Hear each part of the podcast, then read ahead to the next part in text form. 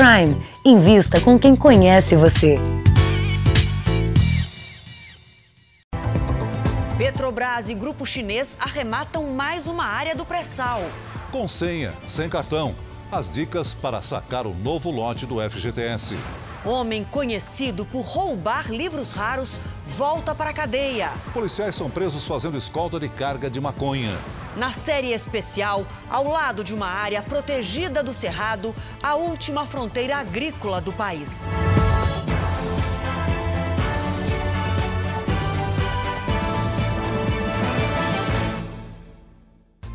Oferecimento Prime. Invista com quem conhece você.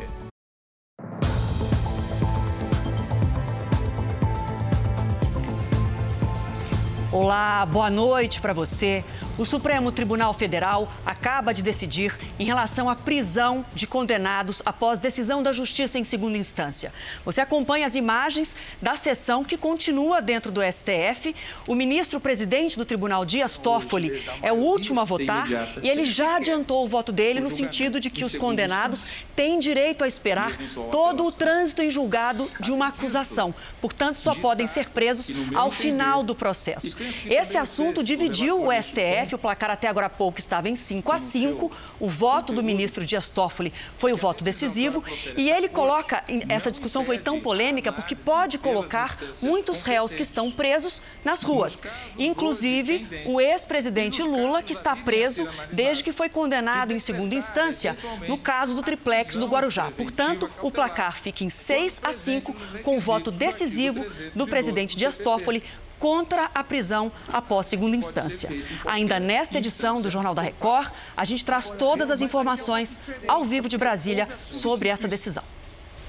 Dois policiais civis foram presos suspeitos de escoltar um caminhão carregado com uma tonelada de maconha em Andradina, no interior de São Paulo. Os investigadores usavam a própria viatura para fazer a segurança do carregamento. Os investigadores saíram algemados. Ivan Caetano é o primeiro. A Luane Petinelli, de Capuz, vem logo atrás. Foi na noite de ontem que policiais militares da região flagraram a viatura da Polícia Civil ao lado de um caminhão e de um carro prata num posto de combustíveis à beira da rodovia Marechal Rondon. Os PMs ofereceram ajuda, mas os investigadores, que diziam estar numa operação, recusaram. Os policiais militares não se convenceram da explicação e seguiram os veículos por cerca de 40 quilômetros, com luzes apagadas, a viatura da Polícia Civil e atrás do caminhão, até ser interceptada. No fundo falso da carroceria, o caminhão levava mais de uma tonelada de maconha.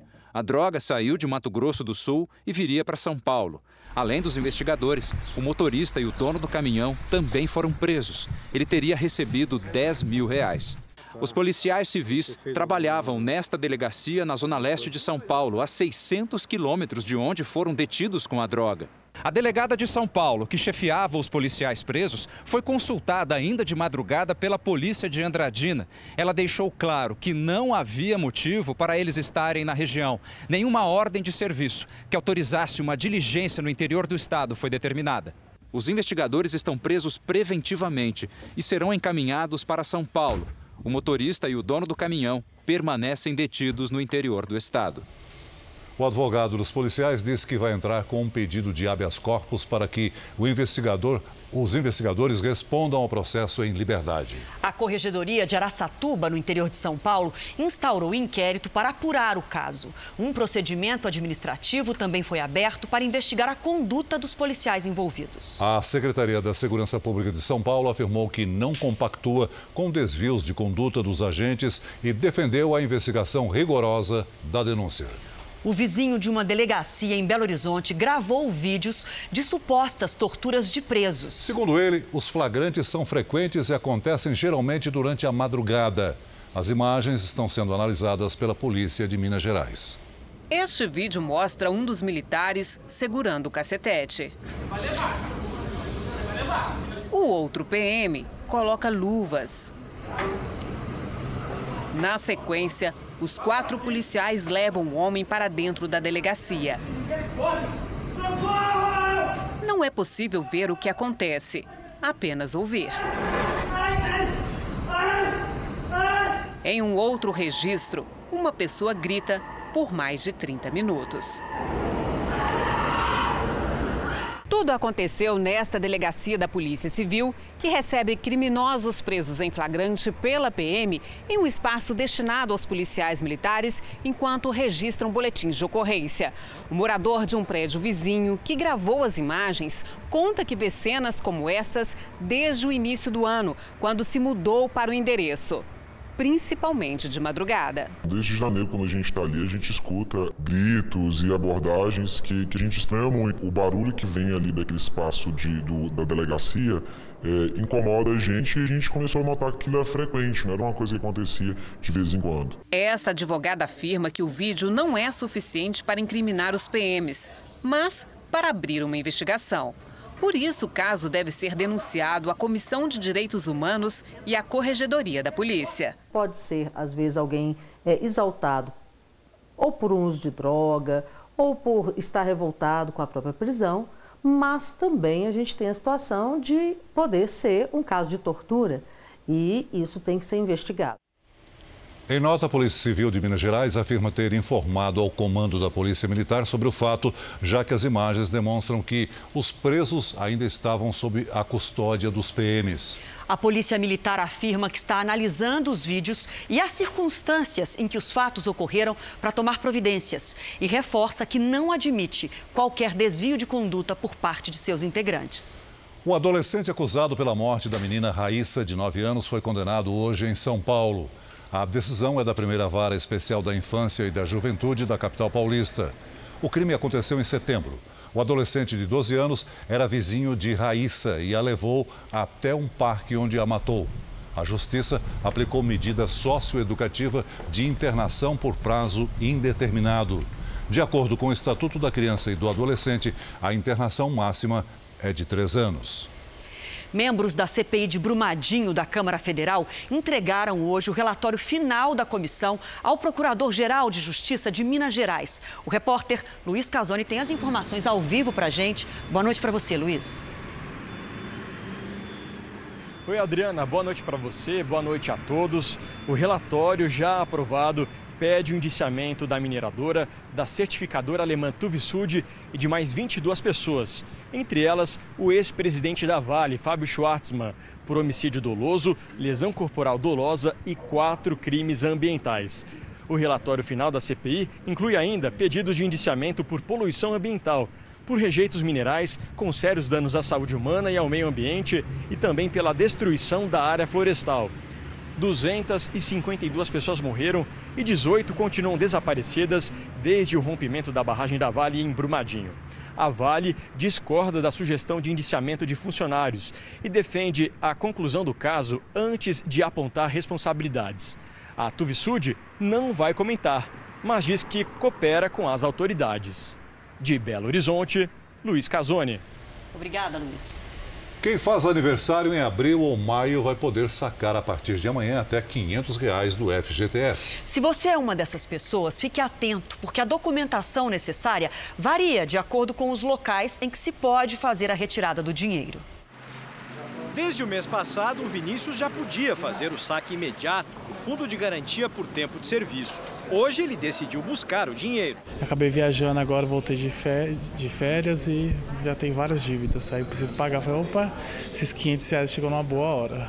A partir de amanhã, o valor de até 500 reais por conta ativa ou inativa da Caixa para o saque imediato vai estar disponível para trabalhadores que não são correntistas da Caixa e fazem aniversário em abril ou maio. Receber o dinheiro é simples, mas é bom lembrar do que é preciso para conseguir fazer o saque. Pode ser em casas lotéricas. Para retirar até 100 reais por conta, basta levar o documento de identidade com foto e o CPF. Entre R$ 100 e 500 reais, é preciso também levar o cartão cidadão com senha. Necessário também para o saque em postos da Caixa. No autoatendimento do banco, não precisa do cartão, mas é exigida a senha. Quem não tiver uma ou não se lembrar, pode cadastrar o número na hora. Para isso, precisa estar com um documento de identificação com foto. E se não quiser registrar uma senha, o trabalhador pode ainda ser atendido na boca do caixa com documento. Não é obrigatório levar a carteira de trabalho, mas a Caixa diz que ela pode ser útil. Principalmente na casa lotérica e no guichê de caixa, é, até no autoatendimento, tenho algumas perguntas com, com relação ao vínculo trabalhista. É, quando ele entrou na última empresa, a data, detalhes do, tra do, do, trabalho que talvez ele não lembre. Se ele não lembrar, ele pode recorrer à carteira e isso vai ajudar na hora de, de sacar seu dinheiro. E pode vir mais dinheiro por aí. A comissão mista do Congresso, que analisa a medida provisória do FGTS, deu parecer favorável ao aumento do valor máximo do saque para 998 reais. A regra só vai valer para quem tinha até um salário mínimo nas contas em 24 de julho deste ano. Falta agora passar pela aprovação nos plenários da Câmara e do Senado e pela sanção do presidente. O R7.com tem uma reportagem com dicas de como você pode usar bem esse dinheiro do saque imediato do FGTS. Vale a pena conferir. O governo da Bahia encomendou um estudo sobre a qualidade de peixes e mariscos do litoral do estado. As praias baianas foram as mais atingidas pelas manchas de óleo. Os peixes e mariscos foram recolhidos no litoral norte da Bahia e em praias de Salvador. Eles estão sendo analisados no mesmo laboratório que concluiu que é venezuelano o petróleo derramado no litoral do Nordeste. Em 15 dias, os pesquisadores devem dizer se as amostras estão ou não contaminadas por compostos químicos do óleo. A pele pode ter tido contato com o óleo, a parte respiratória dele, a brânquia, também pode ter tido contato com esse óleo, até mesmo a ingestão de algum outro organismo, de, no caso de peixes carnívoros, que possa ter tido contato também com o óleo. Alguns animais são formados por 85% de água, por isso eles serão primeiro desidratados e depois dissecados, para se chegar às substâncias que vão ser analisadas. O que a gente vai emitir aqui é um laudo numérico, né? Quanto que tem desses compostos e a partir daí os órgãos responsáveis vão fazer um laudo indicando sobre a proibição ou não do consumo de pescados. Mesmo sem laudos sobre a condição de peixes e frutos do mar, a pesca já foi afetada, principalmente em regiões onde o óleo apareceu. Em Salvador, o preço do peixe caiu 25%. As primeiras manchas na Bahia foram vistas há mais de um mês e ainda existem vestígios de petróleo. Em Prado, no sul do estado, um mutirão continua limpando a beira-mar. Na Pedra do Sal, berço de várias espécies de peixes, também foi uma quinta-feira de trabalho. A vontade é que esse, esse, óleo desapareça, né? que esse óleo nunca mais volte. Não, nem só, não só aqui no nosso litoral aqui de Salvador, mas também nos outros municípios, nos outros estados. Porque a sensação que a gente tem é que a gente está enxugando o gelo, né? Você sabia que o petróleo é capaz de provocar queimaduras na pele parecidas com as de uma água-viva? Tem uma reportagem sobre esse assunto no r7.com. A Polícia Civil do Rio de Janeiro apreendeu os equipamentos da portaria do condomínio em que o presidente Jair Bolsonaro possui uma casa. Peritos vão tentar identificar todas as pessoas que estiveram no local no dia 14 de março do ano passado, data da morte da vereadora Marielle Franco e do motorista Anderson Gomes. Vamos ao vivo até o Rio de Janeiro falar com o repórter Pedro Paulo Filho, que tem os detalhes para a gente. Boa noite, Pedro. Boa noite, Adriana. Boa noite a todos. Os investigadores querem identificar as vozes dos porteiros e analisar as conversas entre a portaria e as residências. Um porteiro disse em depoimento que um dos suspeitos de matar a vereadora chegou ao condomínio horas antes do crime, pedindo para ser anunciado na casa de Jair Bolsonaro. Na verdade, como demonstra uma gravação, ele entrou em contato com um outro suspeito, Rony Lessa, que também possui uma casa no local. Do Rio de Janeiro, Pedro Paulo Filho. Os negros enfrentam mais dificuldade para conseguir emprego no país e, quando conseguem, ganham quase a metade do salário dos brancos. Uma realidade constatada pelo estudo mais recente do IBGE. Um simpósio internacional discutiu em Brasília os desafios e preconceitos enfrentados pelos negros no mercado de trabalho. Seu Oswaldo tem 83 anos. Ele é carioca, servidor público aposentado. Por ser negro, sempre teve que lidar com piadinhas no ambiente de trabalho. Isso é coisa de preto. Qualquer coisa de um erro que a gente comete, isso é coisa de preto, certo? Ainda existe muito preconceito no Brasil. Cláudio tem 46 anos e é bancário. Trabalha na área de tecnologia e sempre teve que lutar contra o preconceito. Ele conta que quando havia promoção, percebia que por ser negro sempre era deixado para trás. Pessoas menos qualificadas e de outra cor, com menos tempo de, de de, de profissão, eram, eram promovidas antes de mim. Mais da metade da população do Brasil é formada por negros e pardos, de acordo com o IBGE. Dados do Instituto apontam que os negros ainda são inferiorizados por conta do preconceito. No mercado de trabalho, essa realidade é percebida facilmente na renda média dos trabalhadores. Enquanto um funcionário negro ganha pouco mais de R$ 1.500, uma pessoa branca recebe o dobro desse valor. Ainda segundo o IBGE, o índice de desemprego é mais alto entre os negros do que entre os brancos.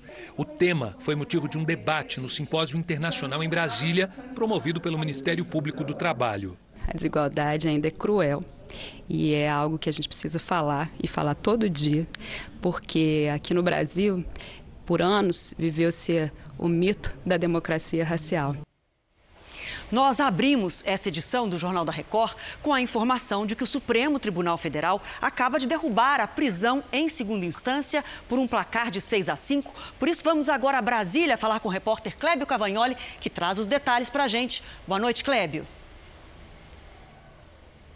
Boa noite, Adriana. Celso, boa noite a todos que nos acompanham. Adriana, o julgamento terminou há poucos segundos. O presidente Dias Toffoli deu o voto que definiu, depois do empate de 5 a 5, o voto dele foi o sexto, portanto, para derrubada da prisão após condenação em segunda instância. A gente relembra que é a quarta vez que o Supremo discute essa questão, esse tema, dentro de 10 anos. E dessa vez, portanto, a gente sabe que o resultado é que 5 mil presos podem ser beneficiados. Entre eles, Adriana e Celso, o ex-presidente Lula.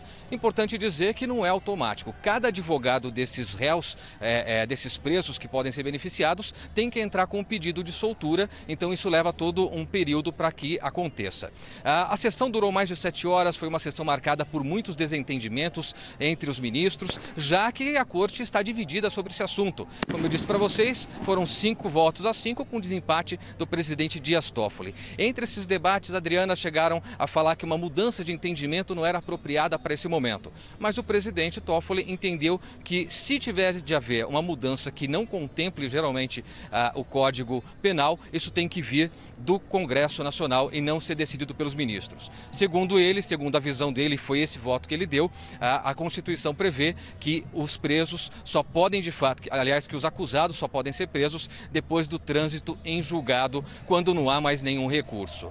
A gente sabe que ah, várias manifestações já estão acontecendo, inclusive aqui do lado, como vocês estão ouvindo, fogos de artifício. Hoje votaram apenas quatro ministros, a ministra Camila Lúcia foi a primeira e depois votaram o ministro Gilmar Mendes, também o ministro Celso de Mello e, por último, o presidente. Adriana. Obrigada, Clébio. Uma das mães biológicas que ajudou a sustentar a farsa de que a Igreja Universal tinha uma rede ilegal de adoções prestou depoimento à Justiça de Portugal. Ela confirmou que mentiu numa série de reportagens de um canal de televisão português. A notícia saiu nos principais jornais do país. O pedido de desculpas foi feito perante ao Tribunal de Justiça de Lisboa.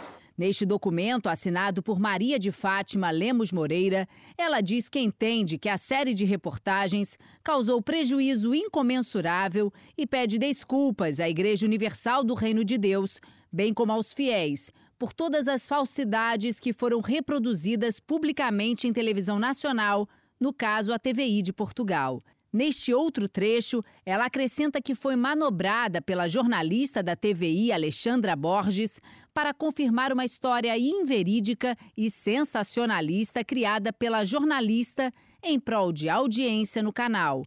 Na série de reportagens que mais parecia uma obra de ficção, a Igreja Universal foi acusada de ter uma rede ilegal de adoções, o que depois foi desmentido pelo Ministério Público Português. Para sustentar a farsa, a TVI apresentou falsos documentos e depoimentos de mulheres, inclusive o de Maria de Fátima. A jornalista teria feito a promessa de que a mãe biológica poderia rever os filhos. Além disso, a TVI expôs a identidade de crianças adotadas e de pais adotivos o que é crime em Portugal. Depois de ter se declarado arrependida e pedido desculpas no Tribunal de Justiça aqui de Lisboa, a Igreja Universal retirou a queixa contra Maria de Fátima. O processo do caso das adoções ilegais já foi arquivado pelo Ministério Público Português por ter sido comprovado que a acusação foi baseada em mentiras. No mês passado, a maior instância da justiça portuguesa decidiu que a Igreja Universal deve ter direito de resposta no mesmo horário e durante o mesmo tempo que a falsa série de reportagens foi exibida na TVI. Um outro processo ainda corre na Justiça um pedido de indenização de danos morais e materiais contra a emissora de TV portuguesa. Nossa equipe de reportagem procurou a jornalista Alexandra Borges e a TVI para que pudessem falar sobre o pedido de desculpas de Maria de Fátima e sobre a declaração de que ela teria sido induzida a mentir na série exibida em dezembro de 2017. Até o fechamento desta reportagem, o veículo e a jornalista não se pronunciaram. Veja a seguir: no segundo dia de leilões do pré-sal, Petrobras e Grupo Chinês arrematam lote por mais de 5 bilhões de reais. E ainda nesta edição, na nossa série especial, ao lado das belezas do Parque do Jalapão, a última fronteira agrícola do país.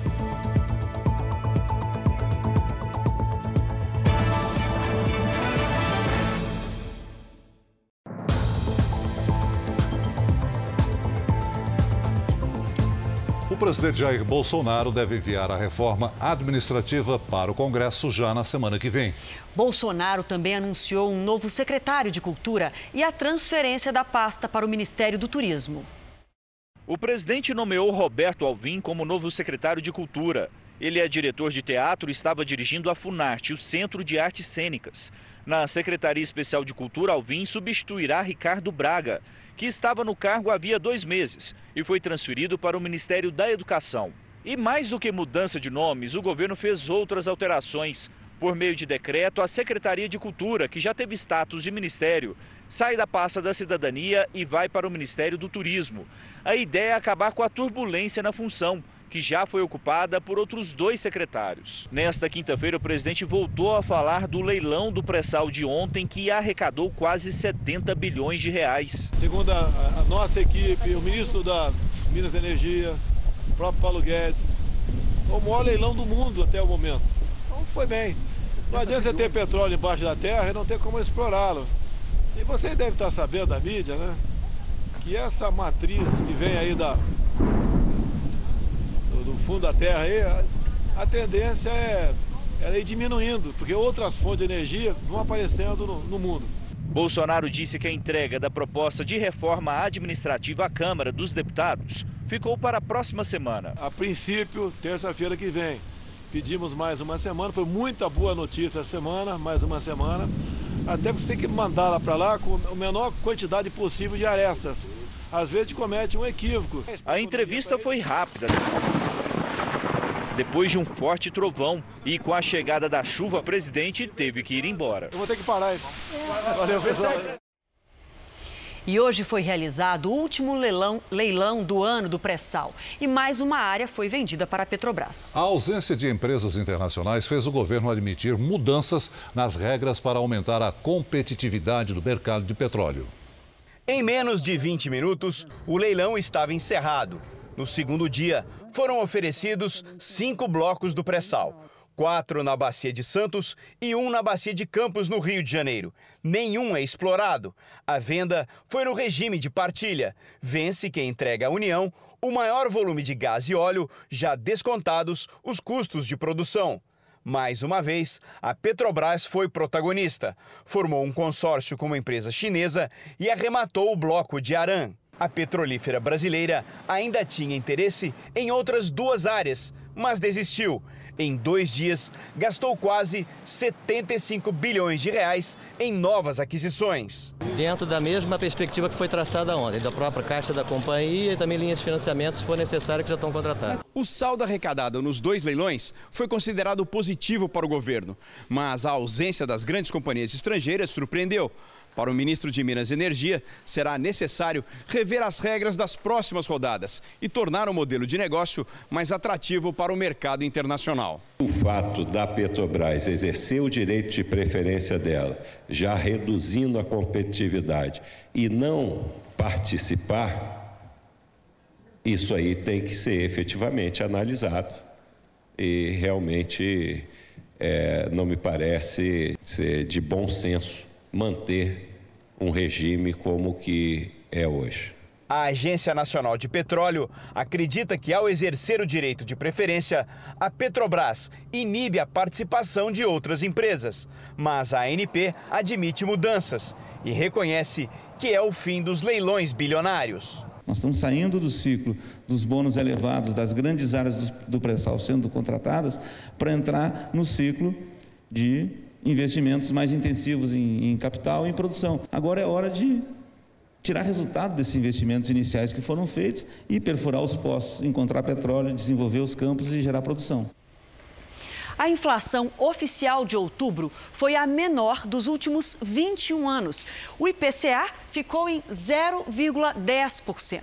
A energia mais barata, a gente lembra que outubro teve a bandeira amarela na cobrança da conta de luz, agora a gente está com a bandeira vermelha. Foi esse fator que empurrou a inflação para baixo. E para efeito de comparação aqui, olha, no mesmo período do ano passado, a inflação estava em 0,45%.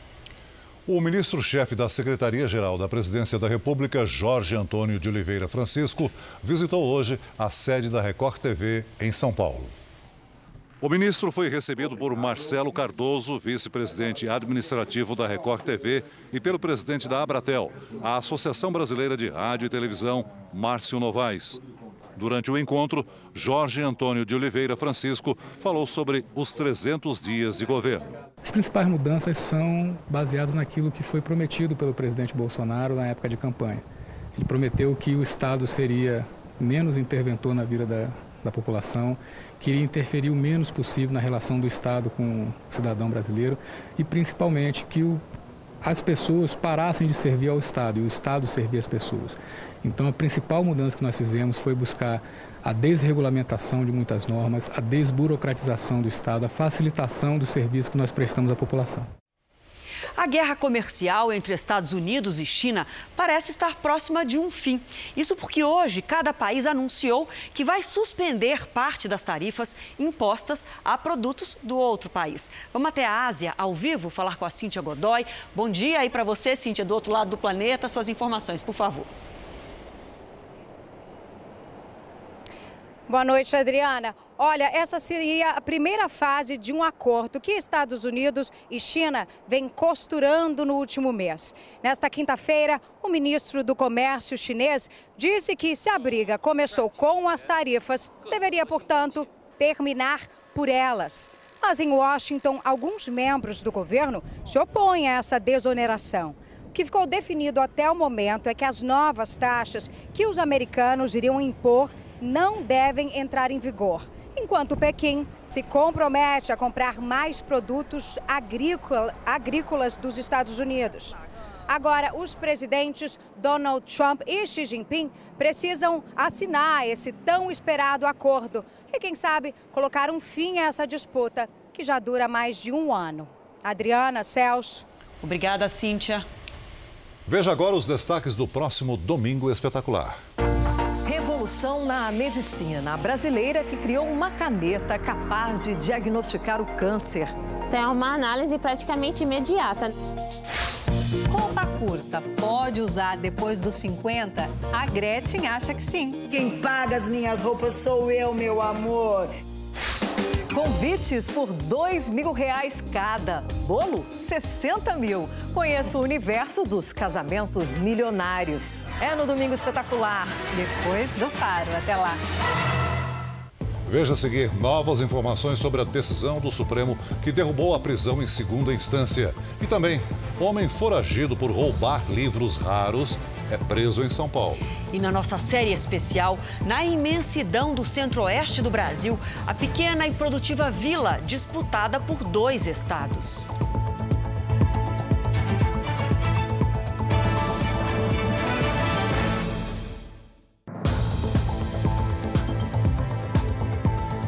O homem conhecido por ser o maior ladrão de livros raros do país voltou a ser preso hoje. Ele tinha saído da cadeia há menos de um mês. Obras de acervos tão relevantes e raros como o da Biblioteca Nacional do Rio de Janeiro e da Mário de Andrade em São Paulo.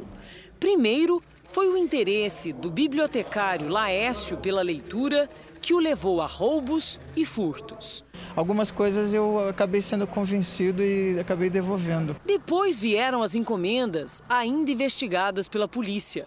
Um mercado milionário e alimentado durante quase 10 anos por Laécio, com desfalques no patrimônio cultural de pelo menos quatro estados brasileiros. Foram cinco prisões por furto, roubo, receptação e formação de quadrilha. Desde março, ele cumpria pena na Baixada Fluminense, mas o bibliotecário estava foragido desde o mês passado, quando teve uma saída temporária para o Dia das Crianças e não voltou. Laércio Rodrigues foi preso hoje de manhã na região central de São Paulo por policiais militares que faziam uma ronda de rotina. O comportamento de Laércio, o nervosismo, chamou a atenção dos policiais, que durante a revista não encontraram nada de ilegal. Mas quando foram fazer a consulta do CPF, verificaram que se tratava de um dos maiores ladrões de livros raros do Brasil, foragido da justiça. O próprio Laércio mesmo falou com a equipe aí que mais de 300 livros ele subtraiu, sendo até um livro de um milhão e meio ele chegou a vender. Na maior cidade brasileira, carros e pedestres também dividem espaço com fios pendurados, caídos ou simplesmente largados no chão. É, nem todos são de alta tensão, mas no meio de um emaranhado de problemas, como saber? O risco está por toda a parte. Todo lugar que você vai tem fio pendurado. Neste ano, já foram registradas mais de 1.300 quedas de fiação no estado de São Paulo. 182 só na capital. E houve consequências. Mais de 100 pessoas receberam descargas elétricas. E há casos fatais. Na última terça-feira, Maria Aparecida Cardoso morreu ao encostar num fio rompido. A gente tem medo, né? Um fio. A gente nunca sabe se tem eletricidade ali ou não, né? Se afastar dos fios soltos é a principal recomendação deste especialista para evitar risco de choque. Mesmo que os cabos sejam de telefonia ou TV a cabo e não tenham corrente elétrica. Ele não foi projetado para ficar no chão, para ficar largado. Ele tem uma instalação correta, tem um projeto, ele precisa obedecer esse projeto e essas normas. Então aqui ele está tá incorreto aqui e sempre tem um risco. A situação é bem feia mesmo. Isso, ela está com aspecto de estar tá misturado, com uma tensão de 110, 120, está misturado com a parte de telefonia, de voz e dados. E assim, é, não está seguindo as normas técnicas aqui, está bem evidente. Outra situação que exige bastante cuidado são os postes metálicos. Esse aqui, por exemplo, ele está quebrado, os fios estão expostos, mas por enquanto não estão desencapados. Só que, com o passar do tempo, a fiação pode sofrer um desgaste e acabar energizando o poste inteiro. Aí, a chance de alguém encostar aqui e levar um choque é bastante grande. A concessionária de energia local, ela deve zelar pela, pela sua infraestrutura, ou seja, é, independente de quem esteja usando a infraestrutura dela, ela responde pelas instalações, pela execução e também pela manutenção. A Enel, empresa distribuidora de energia em São Paulo, disse que faz inspeções periódicas nas linhas e ações preventivas, como podas de árvores, em contato com a rede elétrica. Sobre a fiação de telecomunicações, informou que notifica as empresas para que mantenham tudo em ordem. Segundo a Anatel, a Agência Nacional de Telecomunicações, as empresas podem ser responsabilizadas por eventuais falhas. Uma decisão da Justiça de Goiás pode mudar o, o, rumo das relações trabalhistas entre empresas de aplicativos e entregadores de comida. Um motoboy que não tinha carteira assinada ganhou um processo contra uma dessas empresas. Ele foi oficialmente considerado um funcionário do delivery e teve os direitos garantidos. Wellington trabalhou por quase um ano entregando comida em Goiânia. Usava a própria moto mas segundo ele, tinha chefe, obrigações e horário. Tinha até uma escala que eu tinha que cumprir. No caso, eu tinha que entrar lá 11 horas, sem falta, e sair 11. O que ele não tinha eram os documentos que comprovassem a relação de emprego. Só não tinha carteira de trabalho, não tinha nada por escrito, nada. Ao ser desligado, o entregador não recebeu nada de direitos trabalhistas e entrou na justiça. Acabou ganhando a ação. A empresa foi condenada a assinar a carteira de trabalho, recolher INSS, pagar 13º e férias proporcionais e horas extras. Então a gente comprovou judicialmente que a empresa, através de um aplicativo de comida, captava esses empregados e tinha uma relação de emprego ali. A decisão abre um precedente para que entregadores por aplicativo conquistem direitos trabalhistas como se fossem empregados. Hoje não há lei que regulamente a atividade. Esta advogada diz que se a decisão de primeira instância for confirmada por um tribunal superior, pode virar regra e alerta que a situação jurídica de entregadores e motoristas por aplicativo é muito precária. Nós estamos num limbo jurídico. Esses trabalhadores estão à margem da sociedade. Eles não têm os seus direitos mínimos garantidos. E nós voltamos a falar da decisão do Supremo que derrubou a prisão em segunda instância por seis votos a cinco. Com a decisão, o ex-presidente Luiz Inácio Lula da Silva pode ser solto. Vamos ao Viva Brasília novamente com Clébio Cavagnoli, que acompanhou toda a sessão. Clébio, a defesa do ex-presidente Lula já se manifestou, não é isso? Já sim, Adriana, os advogados disseram que vão entrar imediatamente, o mais rápido possível, de forma eletrônica, inclusive com um pedido de soltura do ex-presidente Lula. Esse pedido é encaminhado para a Justiça do Paraná e a expectativa é que o ex-presidente seja solto nos próximos dias. A gente relembra que, além de Lula, Adriana, outros presos da Lava Jato emblemáticos também serão beneficiados, são pelo menos 14. Entre eles, o ex-presidente da Câmara, ex-deputado Eduardo Cunha. Como nós dissemos aqui, o voto do presidente do Supremo Dias Toffoli foi decisivo. Foi o sexto voto que desempatou e derrubou a prisão após condenação em segunda instância. Nós vamos então acompanhar como foi esse voto decisivo do presidente Dias Toffoli. Voto pela procedência das ações diretas de constitucionalidade, para, assim como o fez o relator, declarar a compatibilidade da vontade expressa do Parlamento brasileiro, contida no artigo 283 do Código de Processo Penal estabelecida pela lei aprovada no Parlamento Brasileiro de número 12.403, de 4 de maio de 2011, esse dispositivo é compatível com a Constituição Federal Brasileira. Chuvas causam transtornos nas regiões Sul e Centro-Oeste. No Distrito Federal, foram ventos de até 70 km por hora e muitos alagamentos em várias cidades e na rodoviária do Plano Piloto. A chuva também comprometeu 17% da rede elétrica. Em Porto Alegre, na região das ilhas, a cheia do rio Guaíba complica a vida dos moradores que precisam andar pelas ruas alagadas. Em Santa Catarina, um barco virou por causa do tempo ruim.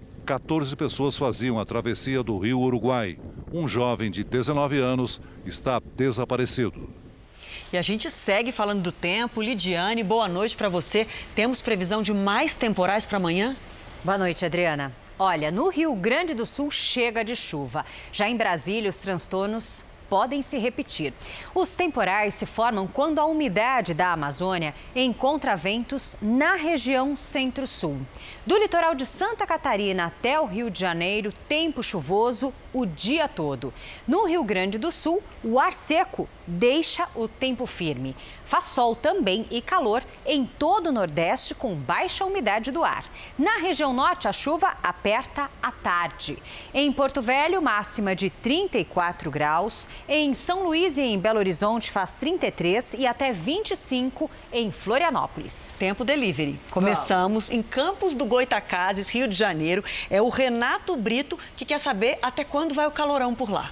Olha, Renato, deixa o ventilador ligado pelo menos até segunda-feira, viu? Amanhã faz 33 graus com pancadas à tarde. E agora a gente já vai para o interior de São Paulo. Olha, tem vários pedidos. Tem o João Pedro Abruz, que é de Martinópolis, o Custódio, que é da cidade de Lins, e ainda o Danilo de Cruzeiro. Vamos lá, Adriana. Olha só, 30 graus em mais, ou mais em todas essas cidades. Em Martinópolis e Lins, João e Custódio de ensolarado com pancadas no fim do dia. E em Cruzeiro, Danilo, tempo nublado com chance de temporais. A gente aproveita para ver a capital paulista também, que vai ter tempo encoberto com chuva forte à tarde. E eu volto amanhã com mais detalhes. Interior viu? e capital parecidos, né? Parecidos. Até amanhã. Até Obrigada. amanhã. O Corinthians formalizou a contratação do técnico Thiago Nunes, que estava no Atlético Paranaense para a temporada 2020. No Campeonato Brasileiro, três jogos terminaram há pouco. O Fluminense venceu o São Paulo no Morumbi e ficou fora da zona do rebaixamento. O Flamengo ganhou do Botafogo no fim do jogo. Bruno Henrique cruzou para Lincoln empurrar para o fundo do gol. Final, Flamengo ainda oito pontos na frente do vice Palmeiras, um. Botafogo, zero. No primeiro tempo, após cobrança de falta, Digão subiu sozinho e de cabeça fez Fluminense 1 a 0. Logo depois, Marcos Paulo recebeu livre de marcação e bateu para definir o jogo.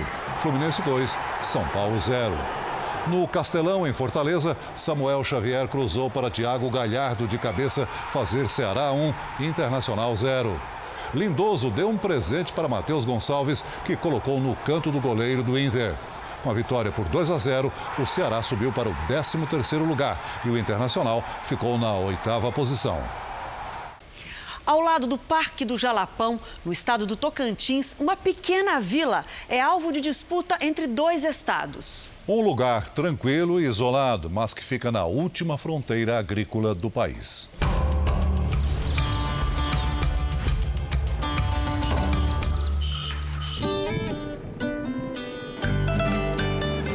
Uma rua empoeirada, algumas casas, igrejas, escola, restaurante, padaria e só. Bem-vindo à Vila Panambi, um lugar tão sossegado que papagaio vive solto. E de cima da árvore, solta a cantoria.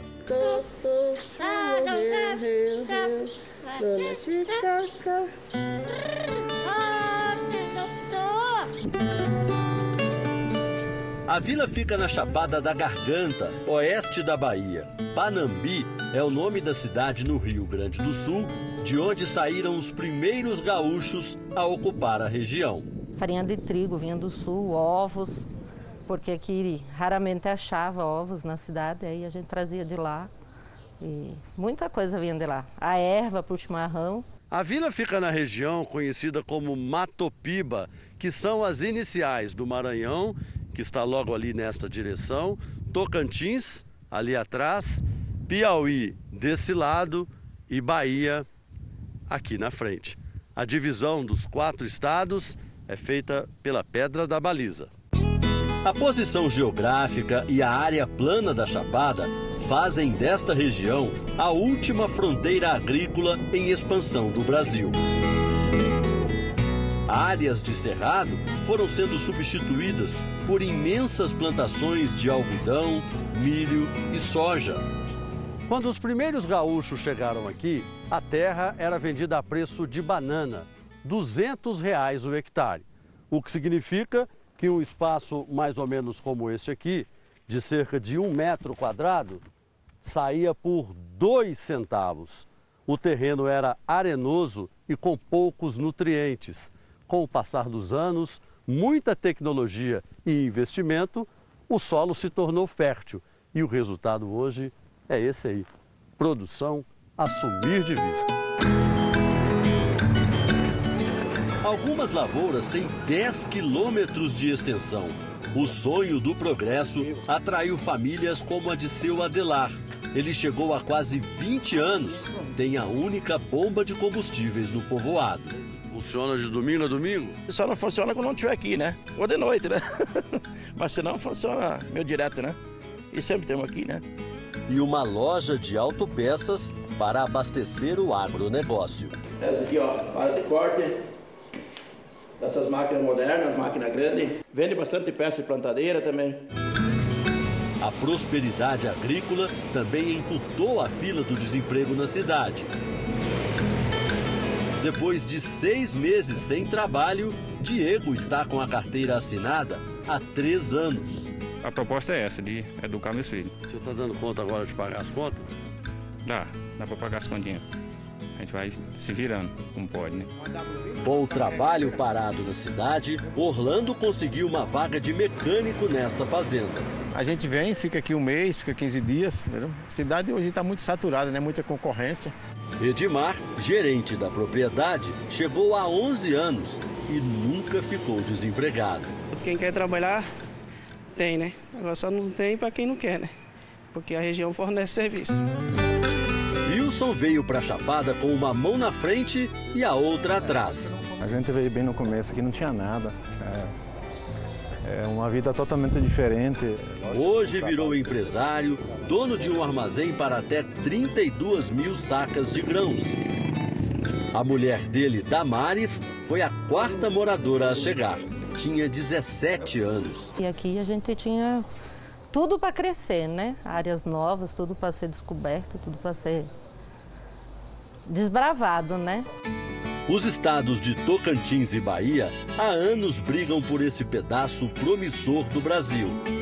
A vila oficialmente pertence ao município de Formosa do Rio Preto, na Bahia, a 180 quilômetros de distância. Mas os serviços públicos são bancados pela Prefeitura de Mateiros, em Tocantins, a 90 quilômetros daqui. A gente presta serviços básicos aqui na área de saúde, da educação, segurança pública e a gente acaba ficando somente com o ônus. Né? Todo esse custo aí é feito pelo governo do estado, pela prefeitura de Mateiros e aí o bônus, que é a arrecadação através da produção agrícola, acaba ficando para o governo da Bahia. Sem acordo entre os dois estados, falta investimento para as melhorias na vila. Mas a parte de serviços e comércio se ajeita como pode. Se falta algum produto em casa e o supermercado já fechou, é só ir até a casa do dono que ele abre as portas na hora. Olha aí. Com certeza. Com certeza. Estamos às ordens aí sempre. Muitas pessoas aqui moram em fazenda, né? Então deslocam de lá e chegam aqui e fica chato não atender, né? A torre de celular chegou, mas o sinal não. Só o da internet, o veículo oficial de comunicação dos moradores dessa pequena vila no coração do Brasil. Vai falar de nós aí hoje? Já, já falaram que você estava aqui, né? Tá todo mundo sabendo. Todo mundo da vila já tá sabendo. E aí assim vocês vão levando a vida, né? É, vamos levando assim. O Jornal da Record termina aqui. Para rever esse programa na íntegra, acesse playplus.com ou baixe o aplicativo. E atenção, você que já tem o app do Play Plus, para continuar aproveitando a ferramenta, vá na loja de aplicativos do seu smartphone e faça a atualização. Essa medida vai garantir uma experiência ainda mais agradável para você. E à meia-noite e meia tem mais Jornal da Record com o Sérgio Aguiar. Fique agora com a Fazenda ao vivo com o Marcos Mion. A gente volta a se encontrar amanhã aqui no JR. Até lá. Boa noite, até amanhã.